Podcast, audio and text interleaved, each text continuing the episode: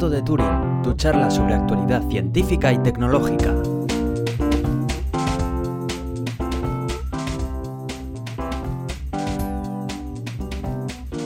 Bienvenidos al Gato de Turing. Yo soy Aitor Brazaola.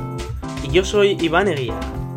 Bueno, esta semana hemos podido hacerlo eh, puntual. Además hemos vuelto al horario del jueves, que era lo que llevábamos bastante eh, tiempo cambiando y haciéndolo como podemos. Pero es lo que hay, estamos más ociosos, eh, tenemos más tiempo libre que antes.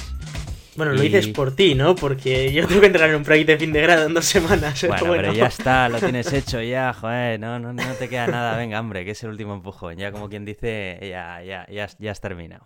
Y bueno, Ujú. pues sí, yo la verdad es que, bueno, pues digamos que puedo decir que estoy, si no en vacaciones, casi casi estoy haciendo ya de vacaciones. Eh, Tenemos un montón de noticias que teníamos acumuladas desde hace tiempo. Eh, la- el anterior episodio, que parece que moló por comentarios que nos habéis puesto por ahí y de personas que nos habéis dicho. Y teníamos noticias que no pudimos poner, pues porque era obvio, porque no cabía. De hecho, nos sobrepasamos en 20 minutos de Sí. nuestra duración estándar. Sí, de, de nuestra duración máxima, que se supone que es una hora. Sí, Porque sí, andar solo los 50 minutos así. Y sí, sí. claro. Es que fue largo, pero yo creo que merecía también, ¿no? La ocasión, porque teníamos los tres grandes eventos de las tres grandes empresas. Y hombre, había que, que hablar un poco de ellas. Y eh, en esta ocasión, pues para, para este capítulo, pues ya hemos traído eh, pues, más noticias. Algunas un poco retrasadas, claro, porque no las pudimos dar la semana pasada. Pero bueno, ya, ya tenemos todas aquí. A ver si hoy nos ponemos al día. Y no por ello menos interesantes. Cuidado. Oh, no, sin duda. Porque además, claro, aquellos que, que no las hayan pillado al vuelo, estas se pierden en el olvido, pero bueno, aquí estamos nosotros para recordar si alguna se nos ha pasado y alguna que no es precisamente antigua y que ha sido brutal de esta misma semana, Sí. que ya hablaremos sobre todo en la sección de ciencia de ella. Y, y bueno, no solo eso, sino que hoy, eh, bueno, os, os va- os venimos a contar también noticias sobre ese especial del gato de Turing que vamos a tener eh, a mediados de, de julio sobre la llegada a Plutón, ¿no, Aitor? Qué hype, qué hype. ¿Qué será? Tan, tan, Yo tan, tengo, yo tengo ganitas, sí, porque, bueno, hoy os vamos a, os vamos a decir quién es el primero de los invitados. Y sí, digo invitados en plural. Y hoy vais a saber el primero de ellos. Y bueno, tiene tela el tema, ¿eh? Sí, sí, va a, estar, va a estar muy bien. La verdad es que va a estar muy bien. Bueno. Luego os lo contamos. Bien, pues empezamos con la sección de tecnología. Vamos a por ello.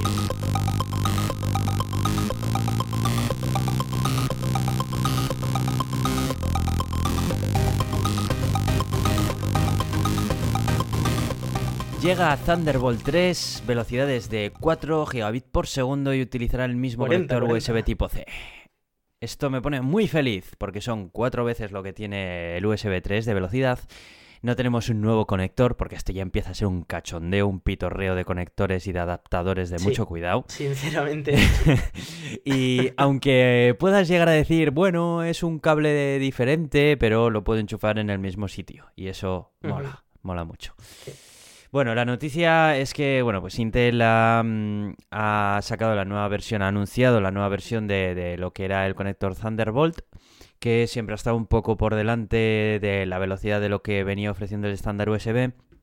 Y la principal novedad que trae, bueno, aparte de la, de la mayor velocidad y del mismo comportamiento que tiene el, el propio cable USB, ahora los nuevos tipo C, que puedes conectar dispositivos en cadena, eh, que eso ya lo tenía Thunderbolt, pero bueno, lo, lo sigue manteniendo, pues eso, que ahora va a tener el mismo conector que el USB tipo C, de forma de que, bueno, pues van a ser compatibles entre sí, al menos el conector, que luego tu ordenador no tiene... Y no solo el conector. eh, hay que recordar que este nuevo Thunderbolt 3 trae dentro el propio estándar USB. Así que tú puedes conectar un cable de Thunderbolt a, a un USB y puedes usar un cable USB en un, en un conector Thunderbolt. De manera que son compatibles. Obviamente, si lo que estás usando es un cable USB, la velocidad que vas a tener no va a ser la de Thunderbolt, sino la de USB, que es cuatro veces menos. Pero bueno, que es compatible y no solo con USB, sino que también con DisplayPort, que es un protocolo ampliamente usado, y también con PCI Express, que esto también me parece bastante novedoso, y es que tu tarjeta gráfica la podrías meter por un Thunderbolt, lo cual es sí, sí, un, sí, tema, un tema curioso, sí, sí. Eh, de hecho, eh, yo creo que cuando ya haya, cuando tenga un dispositivo con, con USB 3 y tiene Thunderbolt, yo creo que lo mejor es que te compres directamente un cable Thunderbolt de estos tres, porque eh, Mm. digamos que cuando lo conectes a un dispositivo USB tipo C que no sea Thunderbolt, te va a dar igual, porque lo puedes conectar. Y si encima tienes la suerte de tener que conectar un chisme que también sea, que también sea Thunderbolt, pues vas a aprovechar el Thunderbolt. O sea, Pues sí, la verdad. entonces, eh, inviertes en comprarte un cable de estos en vez de cables de USB tipo C normales y yo creo que es mejor, ¿no? Aunque no tengas igual, en- bueno, si no tienes en tu ordenador te da un poco igual, pero bueno. Yo bueno, pero, pero bueno, siempre te viene bien para si luego tienes que cambiar de ordenador o lo que sea en el futuro, pues hombre. Hmm. Y bueno, así como por, por decir características, eh, es capaz de transmitir a, a dos pantallas simultáneamente a 4K por un solo cable. O sea que es muchísima Uf. potencia de, de vídeo. O sea, a día de hoy una pantalla 4K ya es brutal, pues imaginaros dos juntas, ¿no? Y, no solo eso, sino que encima tiene el tema este de la electricidad. Eso te iba a decir.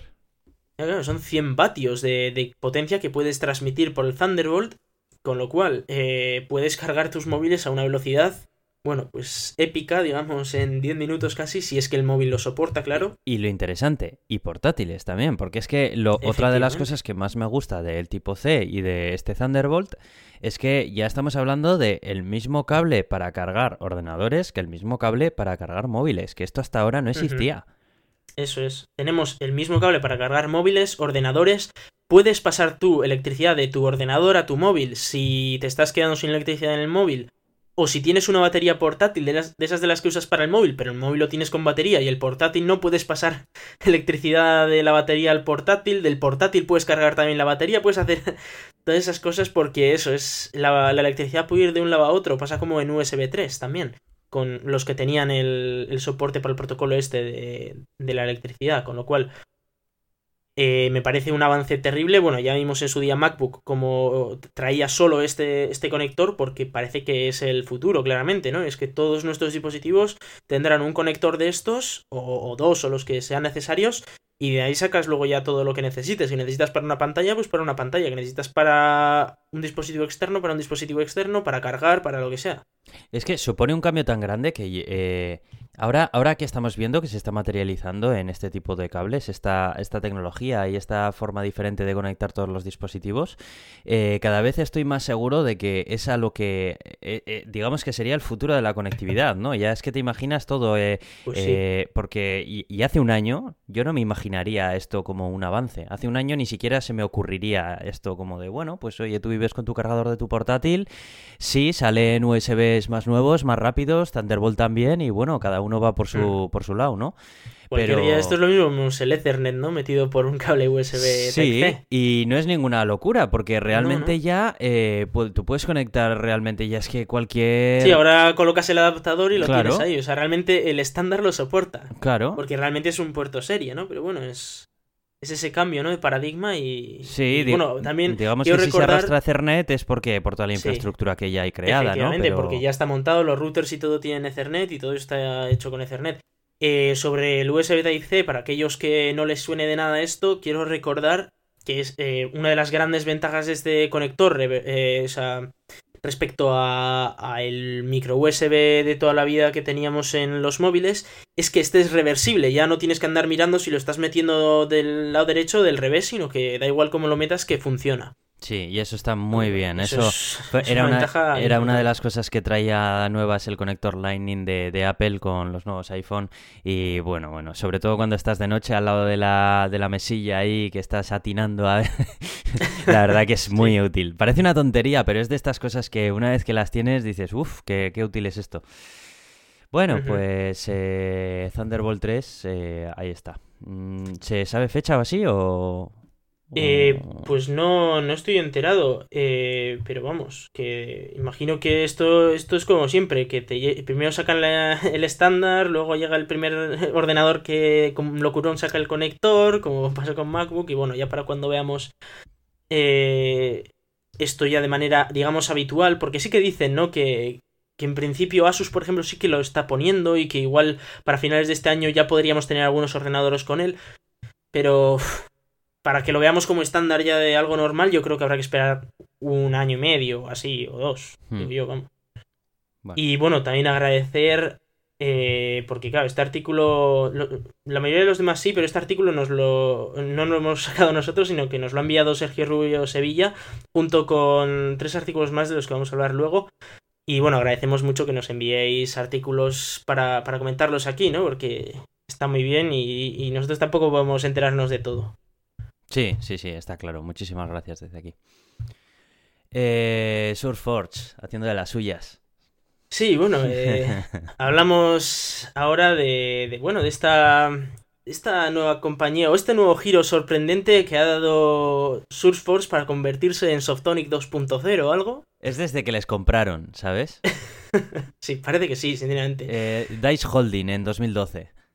Sí, están, están haciendo cosas un poco raras y, y bueno, en este caso, eh, en su... En su día, Jimp, eh, bueno, usaba SourceForce y ahora no tengo muy claro de qué servicio usa para las descargas, pero el caso es que el, el instalador de Windows lo tenían. GIMP es un, es un software de manipulación de imágenes, pero bueno, el, el instalador que tenían para Windows, eh, pues pasaron un poco de ellos según SourceForce y eh, SourceForce decidió que le iba a meter adware, publicidad y, y, demás cosas sin que los desarrolladores originales de GIMP eh, digamos que les permitieran hacerlo, les dieran permiso para, para hacerlo. Sí, el tema, el tema es que, bueno, pues eh, se, retiró de, de, SourceForge en cuanto empezaron a ver todo este tema que estaba haciendo SourceForge, que empezó a poner instaladores para todo con adware y, y simplemente ahora están a través de los repositorios de Ubuntu y demás y de su propia página web oficial, sin más. Y el caso es que SourceForce, desde 2012, que fue adquirida por Dice Holdings, eh, resulta que, bueno, pues parece ser que necesitan rentabilizar todo como puedan, ¿no? Y lo que antes era un repositorio para proyectos de código abierto, pues ahora se ha convertido un poco en un Softonic que también pues busca un poco el beneficio, ¿no? No solamente ha ocurrido también con GIMP, ha pasado también con otros eh, software más, también eh, tipo eh, Audacity, Audacity mismamente, que es el programa que estamos usando nosotros ahora para grabar. Eso es, Brasero, Fedora, Firefox, bueno, pues un montón de ellos resulta sí. que han decidido que por la política de mantener actualizados todo el software que ofrecen a bla bla bla, bueno, pues aunque no se hospeden dentro de su eh, dentro de su página web, pues han decidido hacer un instalador para, para cada uno de todos estos que hemos mencionado, en el que ellos, pues bueno, te instalan su queridísima barra de herramientas ASC y, y todo lo que suele venir con ello, ¿no? Claro. Y sobre esto, bueno, lo que yo recomendaría a todos es que descarguen las cosas desde la página oficial. Es decir, si vas a descargar GIMP, pues vete a gimp.org y lo descargas de ahí. Si vas a descargar LibreOffice, vete a LibreOffice y descargas desde allí. Y dejamos, dejémonos de Softonic, de claro. Y de mierdas de estas. El problema es que muchísima gente mete en Google en la caja de búsqueda y no tiene los conocimientos técnicos necesarios. Ni siquiera sabe qué es a lo que se está arriesgando cuando, cuando lo descarga de una de estas páginas. Que, por desgracia, sí. suelen tener una labor de SEO muy grande y siempre están encargados de ponerse arriba, arriba, arriba del todo. Más, veces, más arriba incluso muchas veces que la página web oficial de, del programa. Sí. Y eso es un problema. Sí, es bastante preocupante, sí. Pero bueno, el caso es que, claro, eh, lo, la organización de GIMP se ha quejado, evidentemente, porque no se le ha pedido ni permiso ni nada y se está distribuyendo por ahí un instalador de su software en el que se está instalando eh, software de patrocinadores de la página web en el que está hospedado. Y bueno, pues esto uh -huh. pues es una cosa muy fea muy fea, pero bueno. Ah, eh, pero es que lo, gracioso, en el artículo que vamos a linkar, eh, se ve pues, también un poco, se puede leer la, reacción que tuvo SourceForge a las quejas, ¿no? Y dijo que lo, lo, que me, lo que me hace gracia es que han asegurado, en un comunicado que le hicieron, de que el problema del adware también les preocupa a ellos, ¿eh? Que llevan año y medio potenciando un programa para que los usuarios puedan denunciar y ayudar a acabar con esa publicidad abusiva, ¿eh? O sea, tócate los pies, ¿sabes? que, que, les preocupa. sí, sí, hombre. En fin. o sea, es que ya, eso ya es el colmo. en fin. Bueno, ahora vamos a hablar de algo que, que tenía que pasar. Tenía que acabar pasando. Estaba claro. Yo, es que, te, te, mira, te quería decir aquí, ha tardado en pasar. Sí, sí, ha tardado. ha tardado eh, en pasar. Estamos hablando de que, bueno, no sé si os acordáis de que hace unos meses, con esto de que estaban cerrando páginas de descargas y tal, salió Popcorn Time, que es un programa que te permite ver cualquier película, cualquier serie eh, haciendo streaming directamente desde torrents, pero totalmente transparente al usuario. Tú le haces clic a la peli y la ves. Y ya está, tan simple como eso. Y ya está en, en Full HD y todo. Y bueno, este era un programa de software libre, con lo cual cualquier, cualquiera podría modificarlo, ¿no? Y de hecho, desde que el, el desarrollador original lo dejó, han salido un par de, de, ramas. Pero luego ha salido otra que, pues por supuesto, esto, como hemos dicho, tenía que pasar y ha pasado. Y en vez de Popcorn Time, se llama Porn Time. Y os podéis imaginar para qué sirve. Porque en internet solamente hay gatitos y porno. Y todo el mundo lo sabe. Efectivamente. Nosotros somos de la parte de los gatitos, ¿no? Por supuesto, hombre, por supuesto.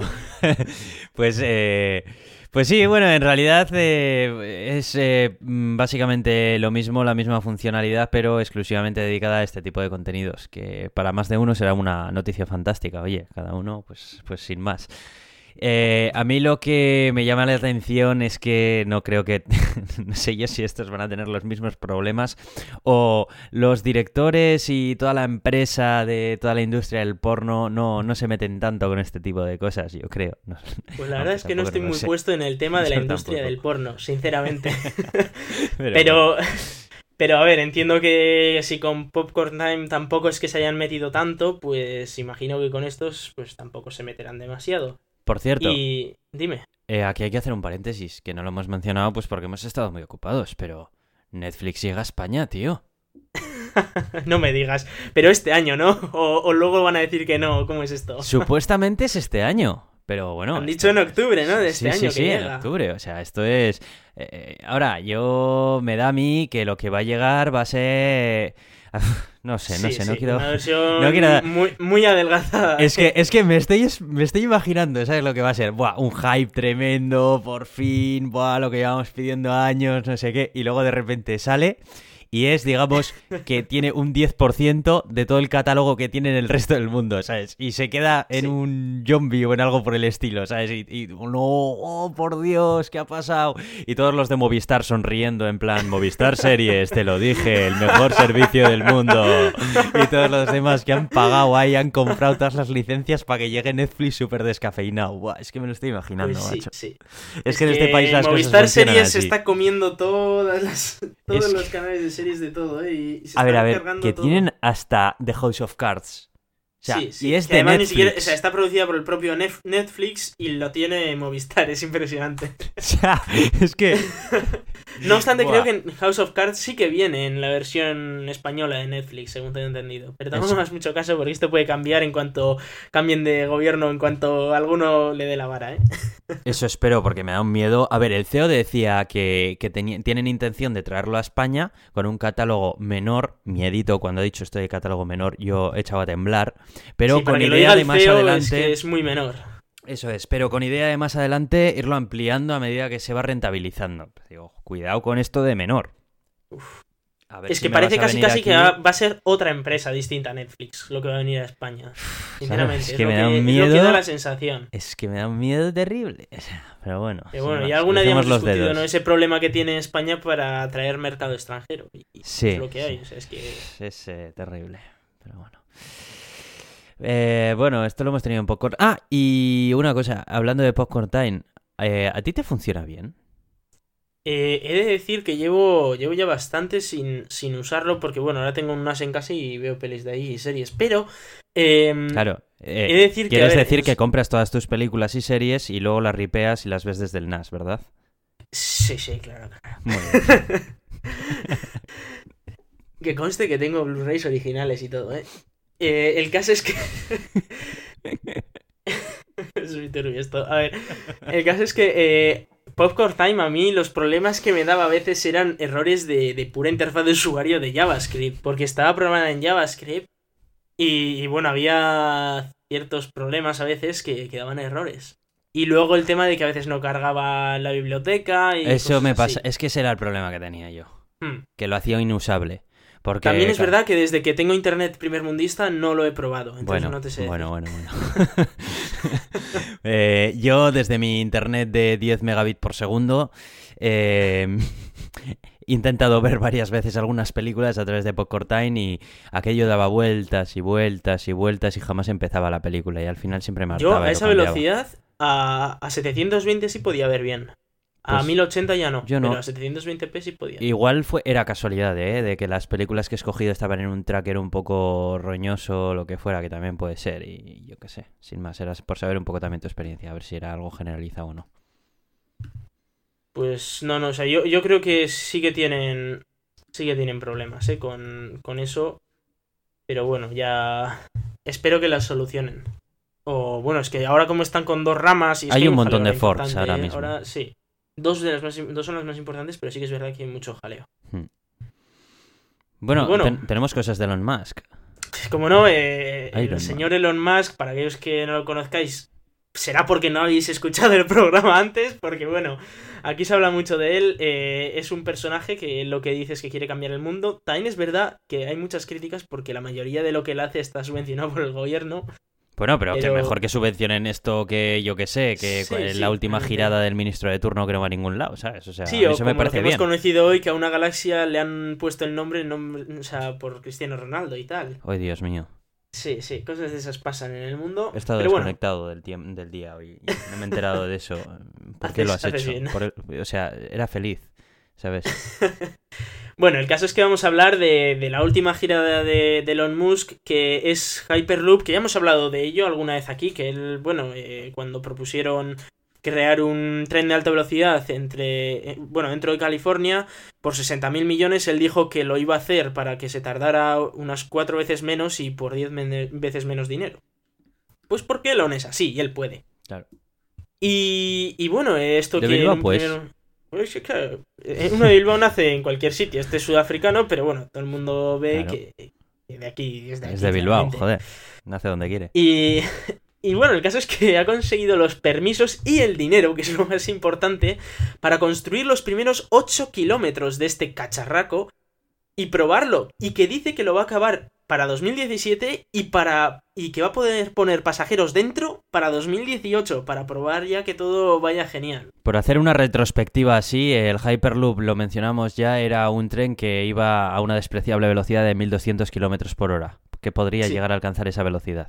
¿Eh? Pues sí. Y. Y lo que él decía era eso, que podías ir desde San Francisco hasta Los Ángeles en media hora. Estamos hablando que es una, distancia... O sea, es, es más que ir desde Bilbao hasta Málaga. O sea, que imaginaros la, la girada, ¿eh? De, de ir ahí en media hora. Es muchísima velocidad. Muchísima, muchísima velocidad. Bueno, más que de aquí hasta Málaga igual me he pasado. Pero bueno, Pero es, es, muchísima bastante, sí. velocidad. Sí, sí, sí, sí. Que yo sigo diciendo que esto es clavadito a- a- al tren que- ese que utilizan, la nave que utilizan para viajar al centro de la Tierra en el núcleo. O sea, a mí no me digas que no sí, se han sí inspirado tiene, en sí tiene un aire, sí tiene un aire, la verdad.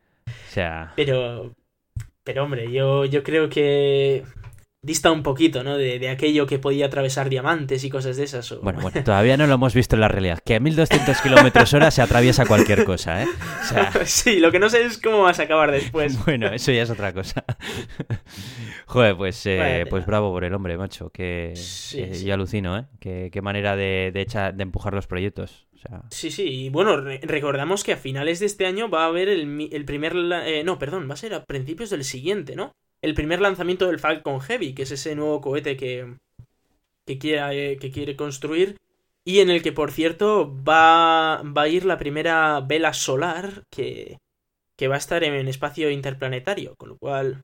Bueno, ya hablaremos de eso en su día, hmm. porque sí que es verdad que estas últimas dos semanas ha habido un lanzamiento de una vela solar, la primera vela solar de la historia, pero bueno, era en órbita baja y tal. Pero bueno, que a todo esto ha salido todo muy bien. Pero bueno, ya, ya hablaremos de, de ese tema también. Sí. Además han sido días tecnológicos, ¿te das cuenta? Sí, sí, bueno, también ha habido ciencia, eh, ojo, pero bueno, Hmm, luego, sí. luego hablamos más de ello. Hmm. Y El Y señor bueno, Elon eh, Musk, que también eh, quiere mandar el Internet al espacio, como... ahora- Ahora está de moda eso, te das cuenta, ¿no? Facebook, Google, están todos metidos en el ajo ahora. eh, sinceramente, creo que se le ha ido la olla con esto.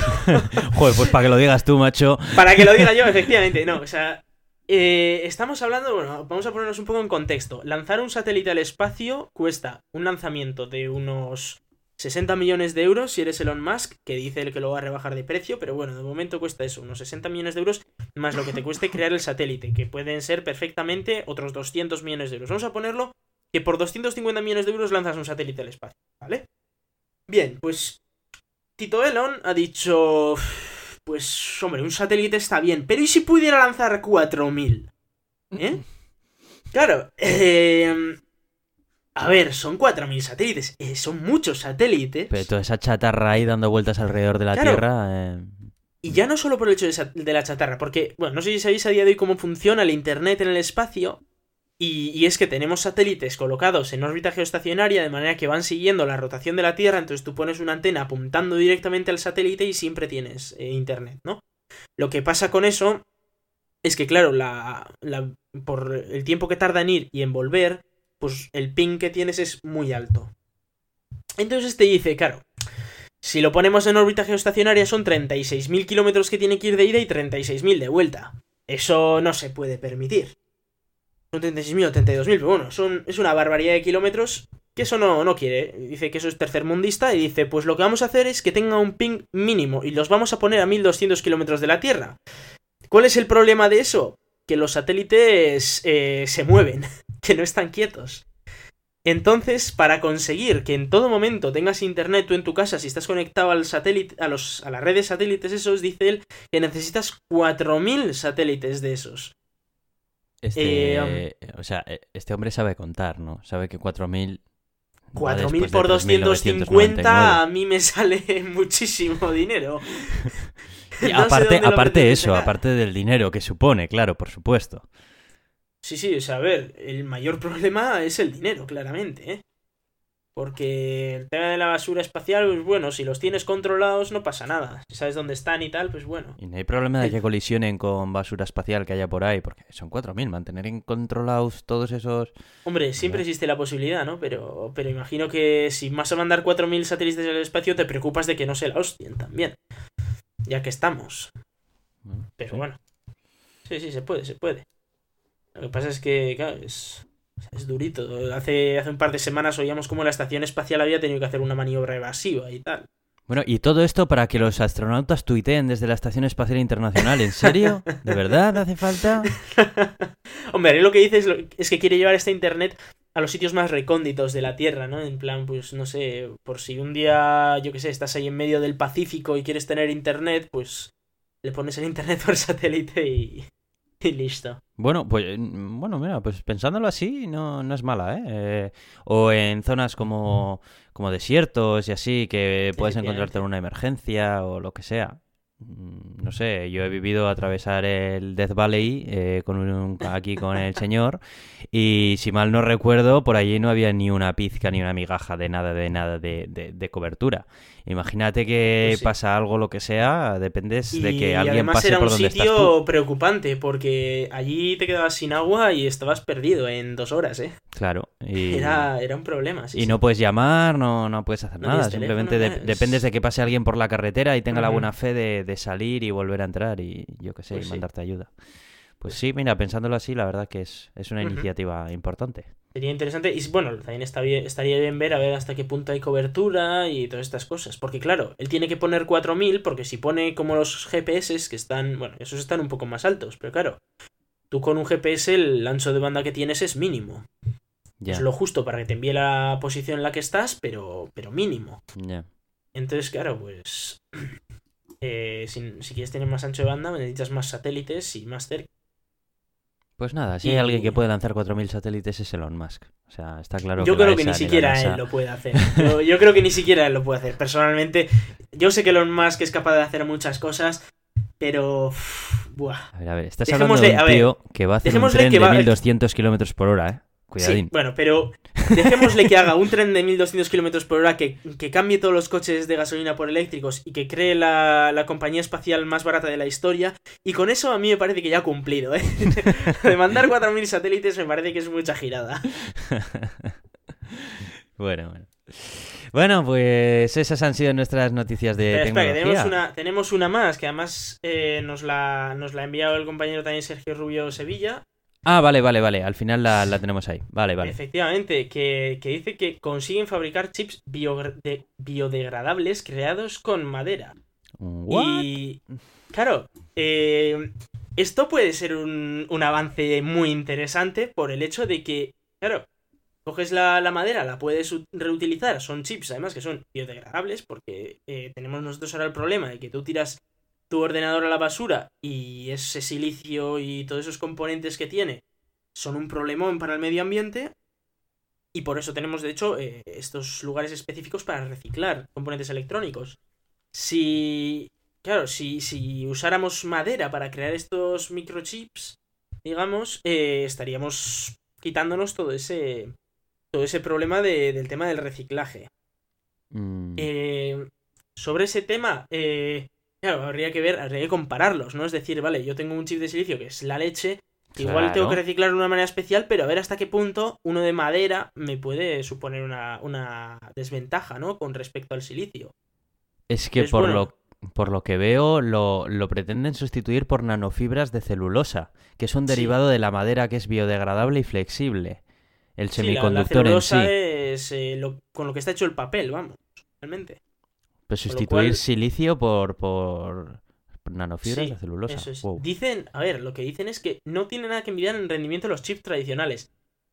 Hombre, yo esto a mí me gustaría verlo, personalmente, porque eh, la celulosa, claro, estamos hablando de que eh, no sé hasta qué punto es conductor de electricidad o no, y no sé hasta qué punto lo pueden usar como transistor, entonces, claro, allí habría que ir viendo y a ver si no necesita algún añadido aparte de la celulosa, que ese añadido sea tóxico o no. Hmm. Entonces, pues, bueno, se verá, porque se está hablando de eso, por ejemplo, eh, el esmalte que se pone por encima de los del chip, pues que no está claro si es biodegradable o no. Entonces, pues, bueno, todo ese tipo de cosas hay que tenerlas muy en cuenta, pero bueno, en cualquier caso, es muy interesante que se investigue sobre, sobre la biodegradabilidad de, de la electrónica, porque a día de hoy tenemos mucha, mucha, mucha electrónica y algo hay que hacer con ella, claro. Sí, sí, no, sería, sería un avance bueno. Pero vamos, um, me cuesta creer todavía que pueda competir contra chips de silicio tan potentes como los que hay. Pero bueno, Pues eh, sí. ahí está la investigación y bueno, ya se irá viendo. Vale, pues ahora, ahora sí, ¿no? Eh, Ahora sí, nos vamos a hablar de- del espacio y de las demás ciencias. muy bien.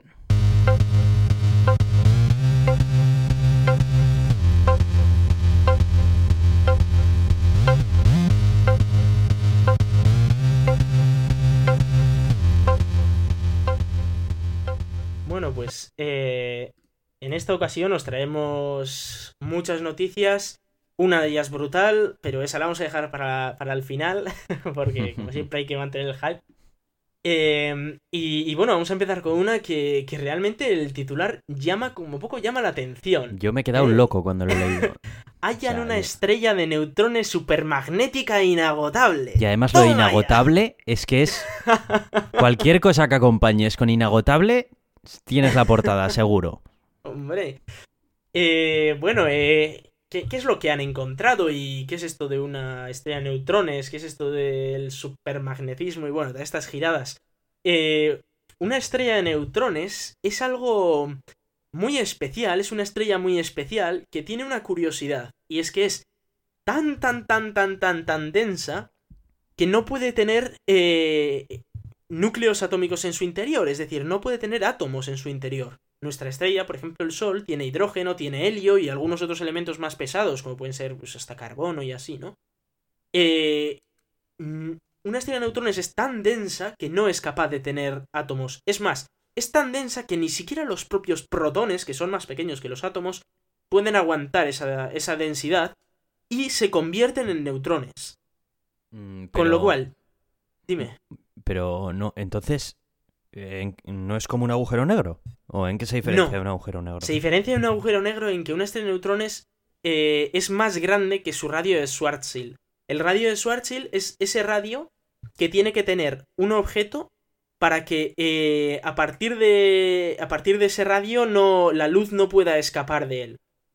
Entonces, una estrella de neutrones es más grande que ese radio, así que se ve y puedes ver, o sea, en teoría se puede ver una estrella de neutrones, aunque es verdad que la mayoría de la luz que emite una estrella de neutrones está en rayos X, pero eh, se puede ver la estrella de neutrones. No es como un agujero negro que, que la luz no escapa de, del propio agujero y por eso es negro. Una estrella de neutrones se ve, pero es no es mucho más grande que un agujero negro y es extremadamente densa. Entonces es es brutal. Es más raro de, de ver que agujeros negros. Bueno, de ver que agujeros negros tiene su gracia decirlo, ¿no? Pero bueno, es más raro. Que si hay más o exista. menos. Sí. Eh, pues, pues no te sabría decir. Hay, hay bastantes estrellas de neutrones, se conocen bastantes, y además muchas de ellas eh, forman púlsares, que son unas estrellas de neutrones que giran tan rápido y que emiten dos rayos tanto en el- la parte superior de la estrella como en la parte inferior y que al girar pues tenemos igual unos milisegundos en los que nos llega luz y unos milisegundos en los que no. También hay agujeros negros que funcionan como púlsares, entonces también pues hay un poco...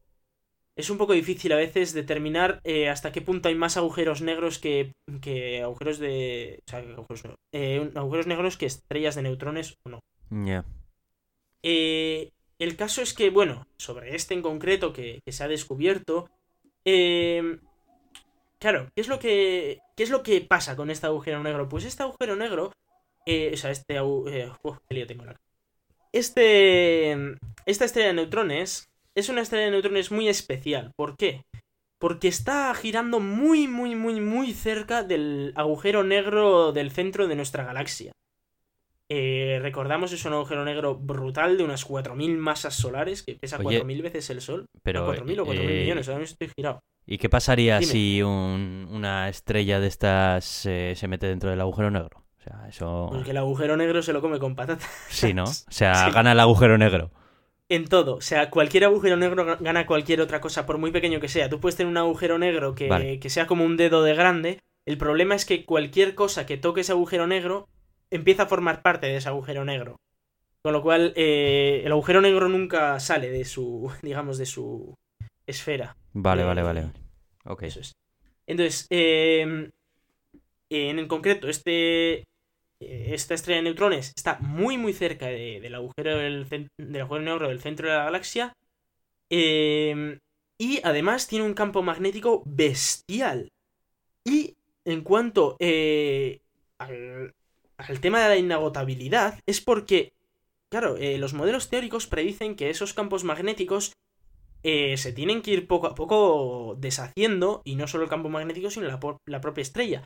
Y resulta que quizás por estar tan cerca del agujero negro, se cree que igual no entendemos muy bien esa interacción entre la gravedad y, un- y el campo magnético, parece ser que el campo magnético es mm, tan fuerte que, que es inagotable, que no acaba nunca, que no se va, no, no baja su potencia, digamos. Con lo cual es algo bastante curioso y que desde luego puede, puede llevar a mucha más investigación en, en el campo de cómo interactúa la gravedad con el magnetismo, que hasta ahora no se, no se sabía si interactuaban o no. Más que nada porque la gravedad es muy suave. Pero claro, al lado de un agujero negro como el del centro de la galaxia, por muy suave que sea la gravedad, es brutal. ya, ya, ya, ya. Eh, es interesante sobre todo porque prácticamente nada hay inagotable en la naturaleza y el hecho de ver eh, cualquier cosa, lo que sea, pero Bueno, inagotable ya, ya de por sí eso supone... Hay que ponerlo entre comillas Bueno. porque eh, efectivamente no hay nada inagotable. Es decir, que si este está manteniendo su campo magnético será a costa de otra cosa. Será a costa de que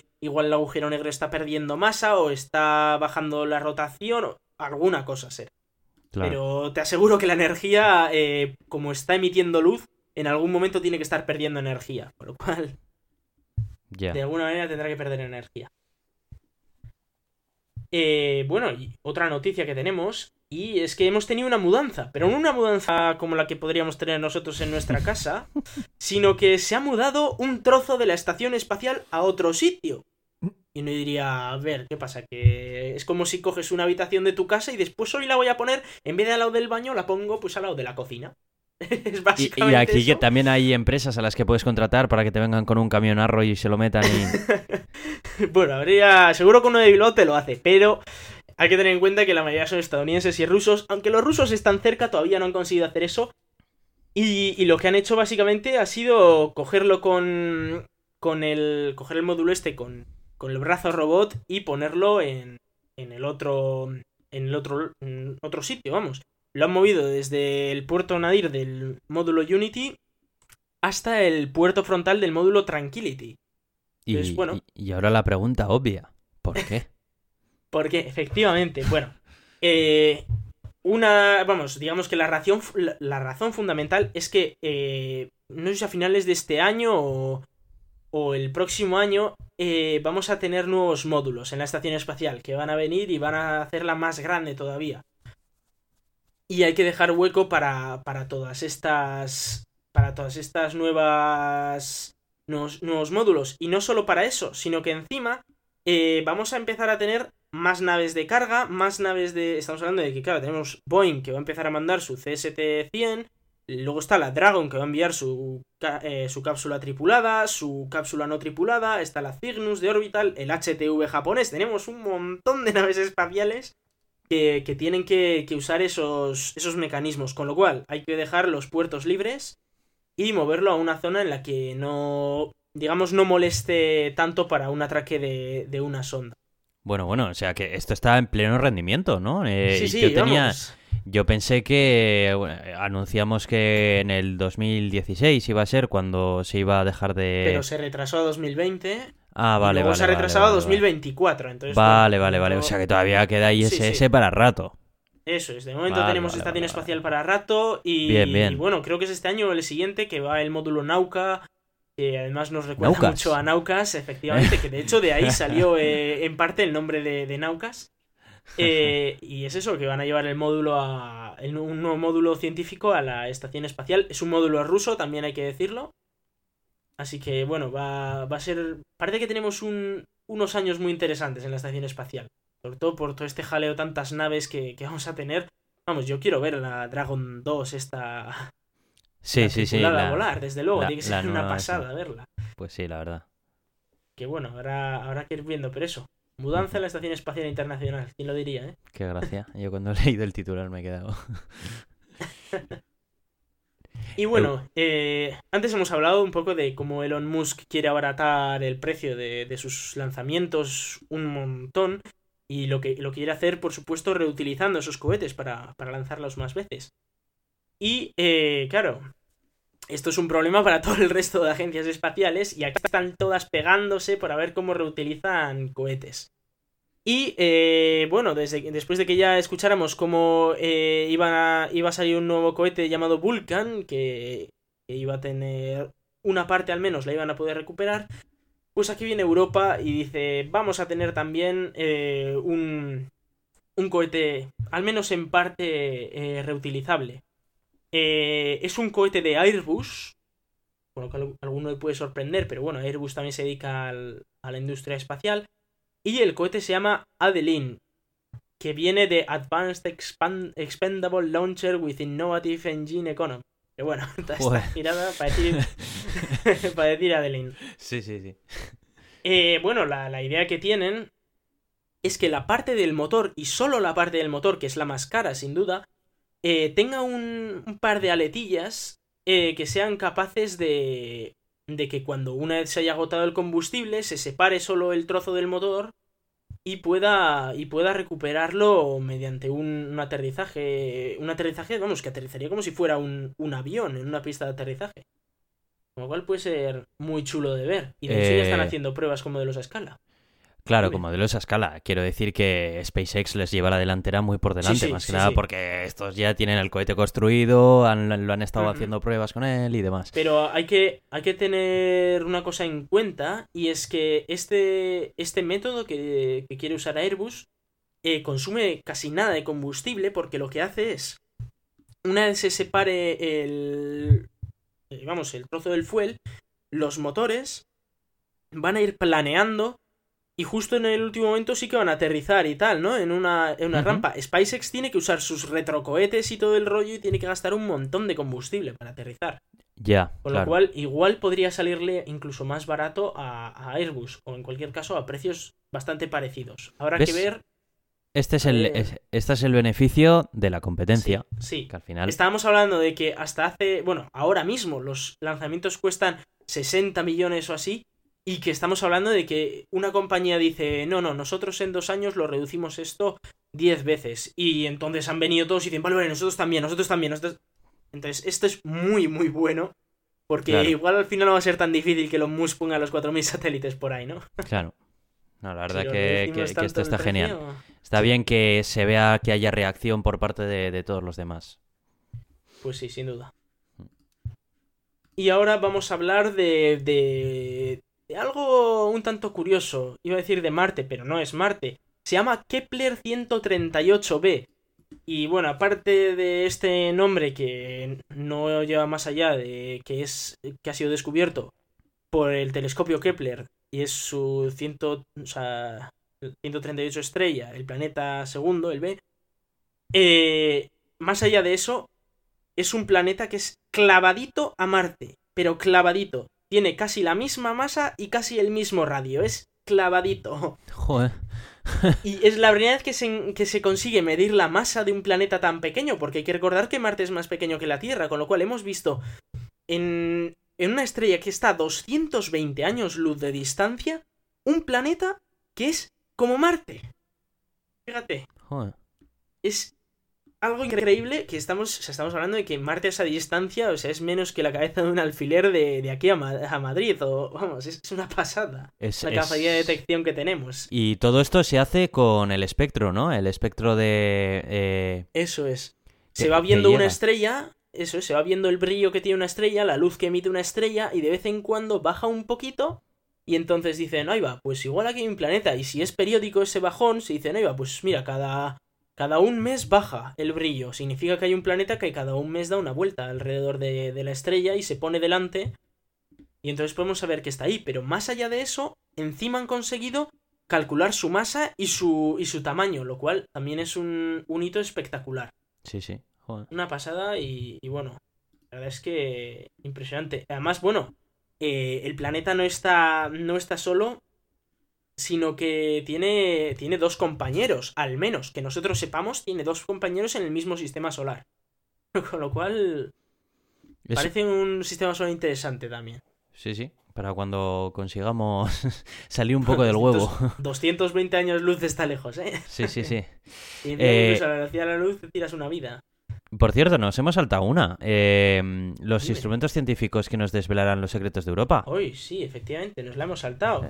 Eh, claro, eh, hace, hace poquito, no sé si llegamos a hablarlo aquí o no, eh, se, se aprobó la, la misión a, a Europa Clipper. Eh, lo que quiere hacer la NASA, eh, bueno, aparte de financiarla, que además le han dado más presupuesto del, del que pedían los científicos, pero claro, se le han dado a cambio de que utilicen el supercohete magnífico este que tiene la NASA el SLS, que no saben por dónde meterlo y dicen, bueno, pues les pagamos más, pero que lo usen, por favor.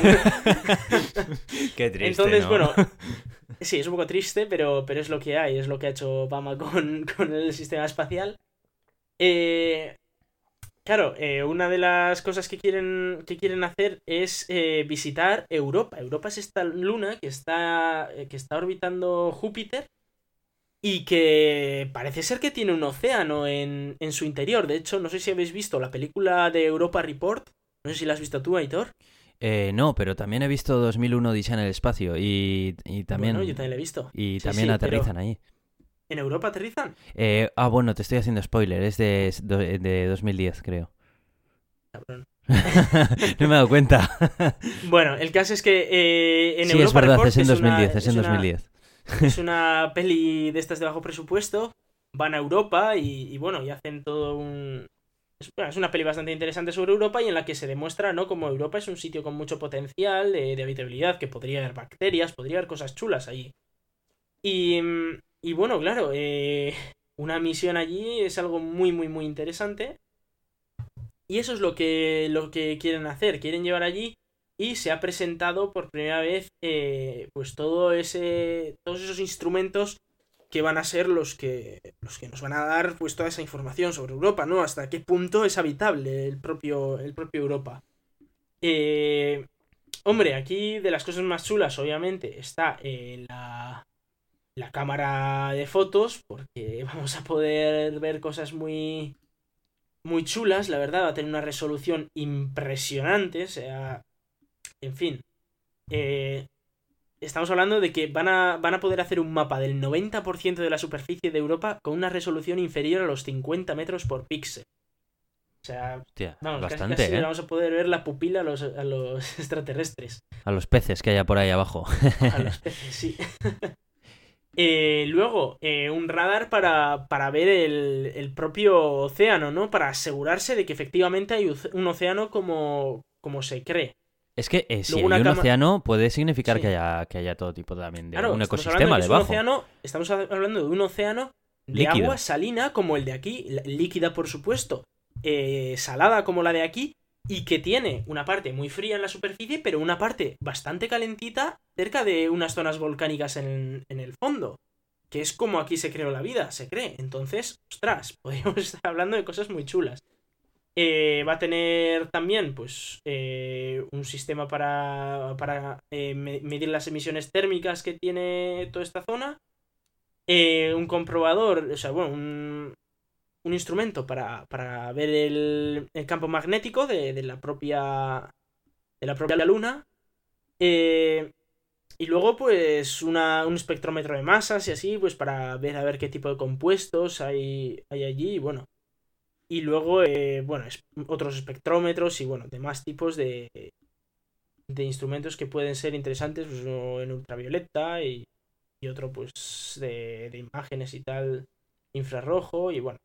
La verdad es que eh, tenemos muchísimos instrumentos muy completos y va a ser muy muy muy interesante. Recordemos que va a despegar en 2022 y gracias a usar el cohete SLS llegará a Júpiter en apenas dos añitos, con lo cual también eso es muy interesante. Estamos hablando de que Juno, que es la sonda que ahora mismo está yendo para Júpiter, lleva ya un viaje de unos cuatro años y, y todavía le queda. Con lo cual, reducirlo a dos es algo muy interesante.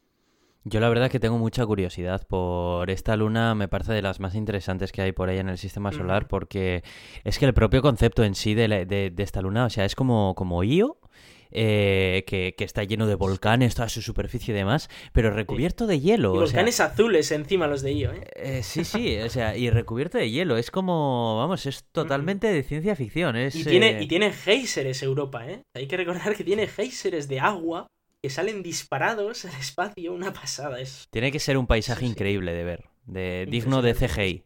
O sea, Sí, sí, sí.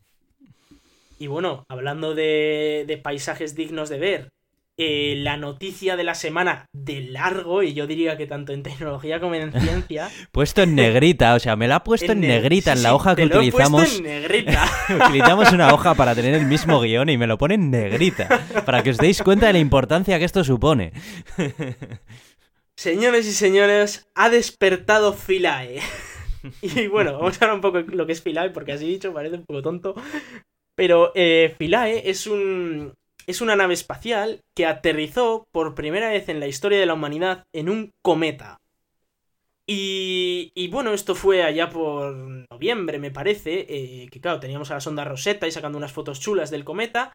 Y lanzaron para, pues ya que se había llegado por primera vez hasta un cometa, pues hasta un cometa, pues aterrizar allí. Y pues, eh, claro, la idea era tú lanzas la nave, lanzas unos arpones, te enganchas y si aún así no te has enganchado bien, pues bueno, tienes un, un pequeño sistema de propulsión que, que te agarra ya del todo, ¿no? Pues eh, llegó, llegó al suelo y, y votó. Votó bien.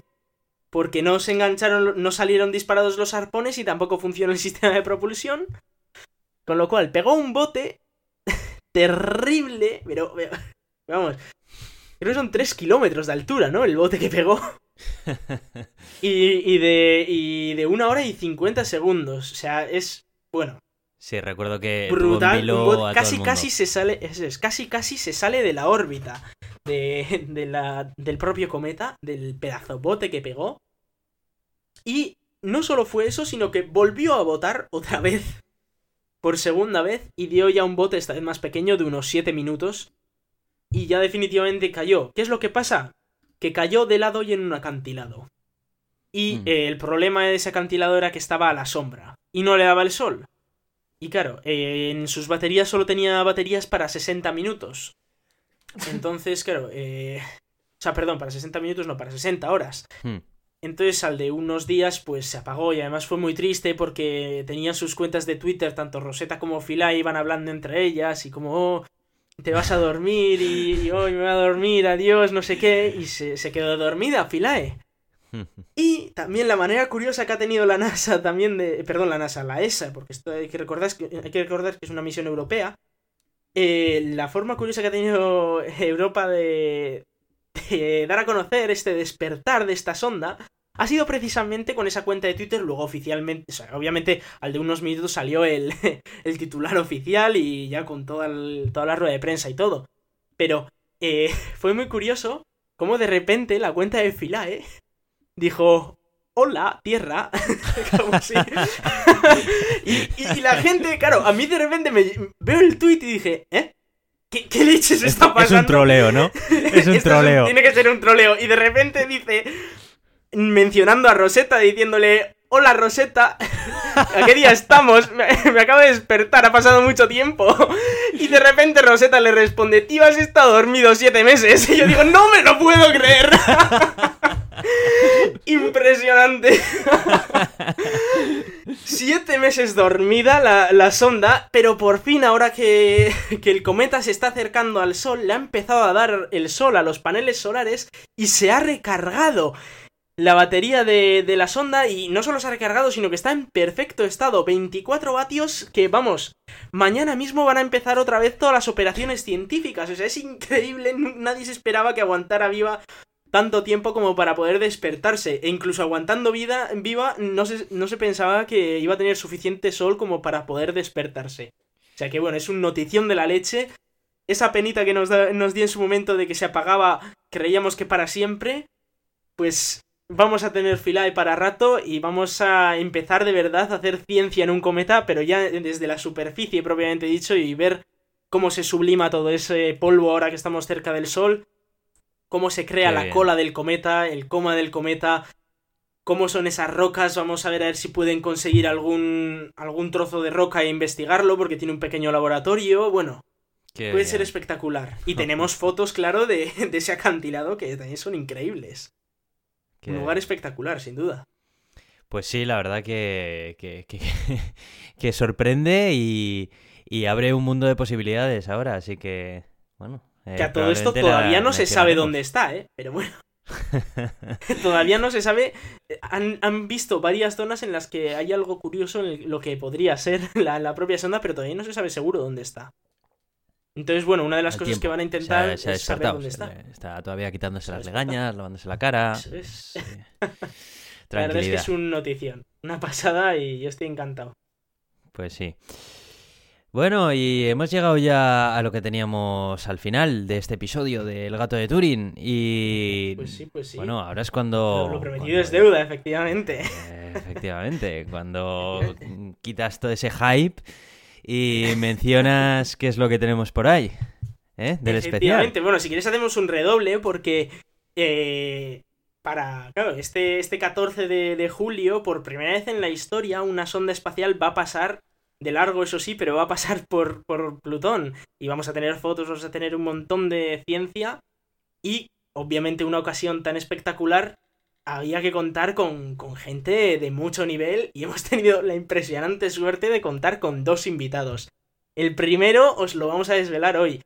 Y es ni más ni menos que Héctor Vives, pero igual le conocéis más como Dark Sapiens, que es un astrofísico que está haciendo ahora su tesis doctoral en astrofísica también y bueno, que es sin, lugar a dudas un puñedero crack, por supuesto colaborador de Naucas, ya sabéis que nosotros siempre apoyamos esa organización y que bueno, eh, podéis, seguirle, podéis seguirle en Twitter, arroba DarkSapiens, y vamos a poder hablar con él sobre todo este tema de, Plutón y, bueno, ya no solo de Plutón, sino temas de, todo el especial que tenemos preparado.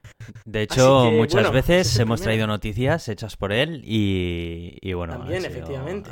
Eh, muy, muy importantes y muchísimas gracias, le damos desde aquí, muchísimas gracias. Y yo también artículos chulos sobre, me acuerdo sobre Interstellar y así. O sea que bueno, la verdad es que Dark Sapiens, un puñetero crack, que lo vamos a tener aquí entre nosotros dentro de menos ya de un mes para hablar Sobre, sobre Plutón. Así que bueno, ya os iremos además dando fechas y todo. Pero, pero bueno, ese es el primero y os recuerdo que hay otro más que desvelaremos en un próximo episodio sin terminar. Me voy a tener que poner al día, ¿eh? O sea, yo no puedo aparecer ahí directamente, o sea, con las personalidades que vamos a tener y... Nos vamos a tener que poner al día los dos, no podemos... Vamos, es que son gente de nivel, ya hemos visto el primero que es un, próximo doctor en astrofísica. O sea que, a ver, a ver, ojo. La verdad que... que... no es para nada moco de pavo, es un crack, vamos, en este tema. Y, bueno, va a ser muy interesante contar con él y, que nos va a enseñar un montonazo sobre Plutón y sobre todo lo que vamos a hablar en el especial. Eso es, eso es. Así que bueno, estad atentos que, que, va a molar. Eso es.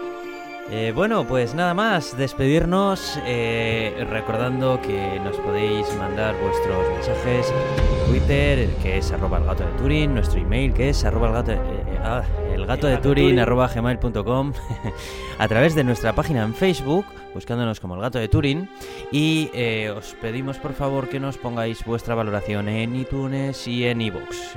bueno, dependemos si os escucháis en iVoox o en iTunes, porque tenemos muy poquitas y eso nos ayuda muchísimo a salir en la portada de cualquiera de estos dos servicios y a ser más conocidos por otras. No cuesta nada, vais rápidamente a vuestra, vuestro cliente de podcast y nos ponéis la puntuación, ya sea buena, mala, un pequeño comentario, lo que sea. Así que nada más, yo soy Aitor Brazaola, arroba cronosnhz en Twitter. Y yo soy Iván Eguía, arroba Razican en Twitter. Muchas gracias y hasta la semana que viene.